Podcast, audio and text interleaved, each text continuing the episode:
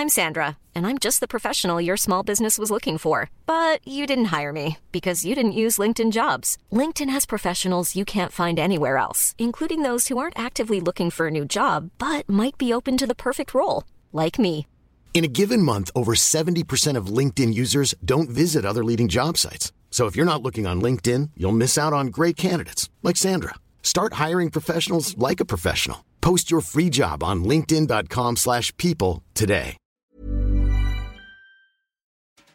Être femme, ce n'est pas une donnée naturelle. We are a vegan feminist nonprofit cooperative.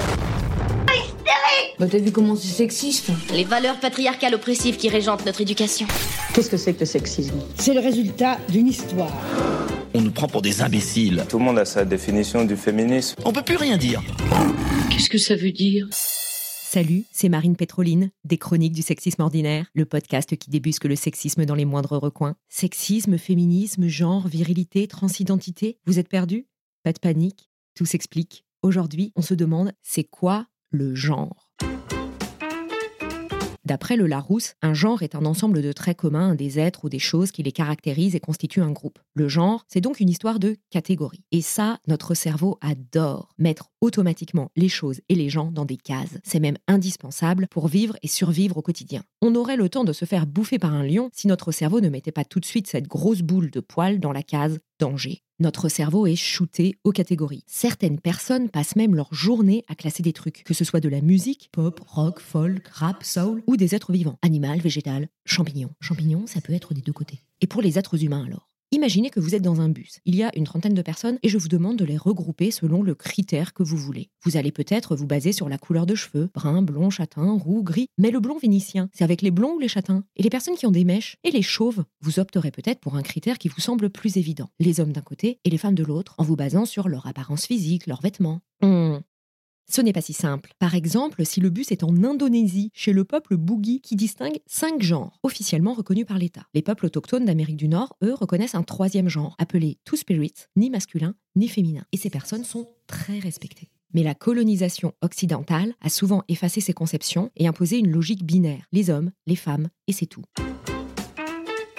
Et puis, ce qui est masculin ou féminin, ça varie avec les époques. Dans la culture occidentale, le bleu a longtemps été une couleur féminine. C'est la couleur de la Vierge Marie, une couleur froide associée au calme et à la tempérance, des qualités attribuées aux femmes. À l'inverse, le rose a longtemps été une couleur masculine. Et puis, avant la Révolution française, les hommes aristocrates mettaient des perruques, se poudraient le nez et portaient des talons. Aujourd'hui, Louis XIV serait plutôt un candidat à Drag Race qu'un modèle de virilité.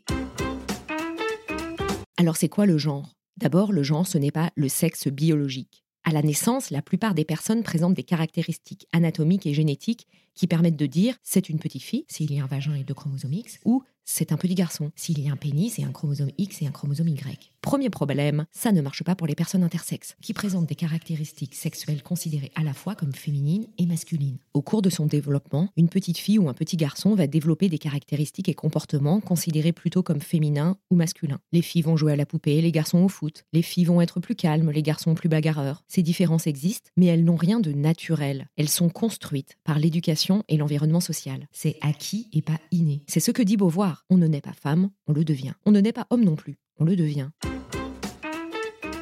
Chaque individu va alors exprimer son genre à travers des marqueurs qui lui permettent d'être identifié socialement. Ça passe par les vêtements, la coiffure, certains comportements et attitudes. Résultat, il y a autant d'expressions de genre que de personnes. Mais on fait quand même deux grandes catégories, hommes et femmes. Et c'est là que ça pose problème. Certaines personnes ne trouvent pas leur place dans ce système binaire. Elles ne se sentent ni hommes, ni femmes, ou un peu les deux, ou bien l'un alors qu'on les a assignés à l'autre à la naissance. Et comme la société impose de choisir son camp, ces personnes ne peuvent pas être elles-mêmes. C'est source de souffrance. Et si elles expriment leurs différences, elles s'exposent à des discriminations et violences. Car nos sociétés occidentales ont érigé la binarité de genre comme un pilier auquel il ne faut pas déroger. Notez que la justification biologique de cette binarité est assez récente. Avant l'apparition de la science moderne, on considérait que les appareils génitaux féminins et masculins correspondaient à un même modèle qui a connu des développements différents. Ça serait une même pâte à gâteau cuite à différentes températures. Notez aussi que la binarité est à la base du sexisme, qui considère que le masculin est naturellement différent du féminin. On a vu que c'est faux, c'est socialement construit, et que le masculin,